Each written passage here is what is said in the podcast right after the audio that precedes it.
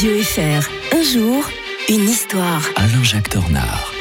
Bonjour Alain-Jacques Tornard. Bonjour Mike. L'historien de Radio Fribourg avec nous tous les matins pour visiter l'histoire. Euh, l'histoire du 31 mai euh, 1902, bah, c'était la fin de la guerre des Boers en Afrique du Sud. hein. Oui, oui, d'ailleurs, on aurait pu même prendre une deuxième date, le 31 mai du 1910, qui est la création de l'Union sud-africaine. Sans doute que ça n'a pas été choisi au hasard, les dates. Mm. hein. Les dates se répètent, des fois, c'est vraiment euh, voulu. Alors, on est à Vereniging. Alors, c'est des noms euh, hollandais, parce que Mm. nous sommes avec des descendants de Hollandais, de Français d'ailleurs aussi. C'est pour ça qu'il y a beaucoup de noms d'Afrikaner.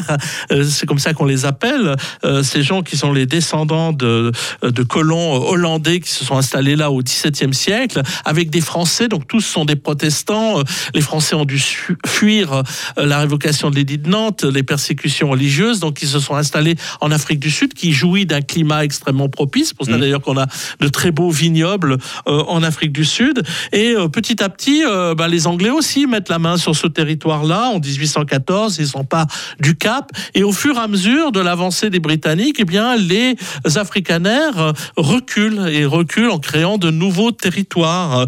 Euh, ils cré- créent comme ça la République du Transvaal, euh, la, République d'Orange. Enfin, et, chaque fois, les Anglais poussent, poussent. Et puis, en plus, il y a aussi les Zoulous qui arrivent de l'autre côté d'Afrique Mm. centrale et qui poussent et ces Afrikaners sont pris entre eux de feu. D'ailleurs, ça explique beaucoup leur mentalité, hein, euh, leur mentalité euh, pendant des, des- des années, du- le temps de l'apartheid au XXe siècle, où ils se sentaient tellement menacés qu'ils préféraient vivre entre eux et d'exclure et d'utiliser les, les autres. Mais euh, voilà, euh, ils, sont, ils sont en but à l'hostilité des Britanniques qui veulent conquérir intégralement ce territoire-là, avec un Premier ministre qui s'appelle Cecil Rhodes. Alors c'est pour cela que Cecil Rhodes, quand il va conquérir des territoires, va, con- va, va créer deux territoires, la Rhodésie, qui deviendra Ah, la voilà. Rhodésie du Nord et la Rhodésie du, du, du Sud, actuellement le Zimbabwe et euh, la Zambie. Et malgré leur courage, qui fera d'ailleurs l'admiration des Européens, parce que ces Européens prennent effet euh, parti pour ces Afrikaners qui sont très peu nombreux, qui luttent à 1 contre 10, mais qui, dé- qui, qui inventent la guérilla.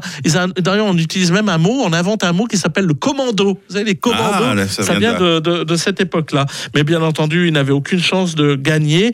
Euh, bon, l'Union sud-africaine, quand même, re- euh, garantira aux Afrikaners leur langue. C'est pour ça qu'à l'heure actuelle encore, on peut parler le, cette- ce langage qui, dé- qui, dé- qui dérive de- du hollandais. Nous serons le 1er juin demain. Ce sera l'occasion de se souvenir du débarquement des contingents euh, fribourgeois, notamment au Port Noir à Genève. Une autre page d'histoire passionnante à revisiter avec l'historien de Radio Fribourg, Alain-Jacques Tornard. Belle journée à demain. Bonne journée à tous. 6h37 sur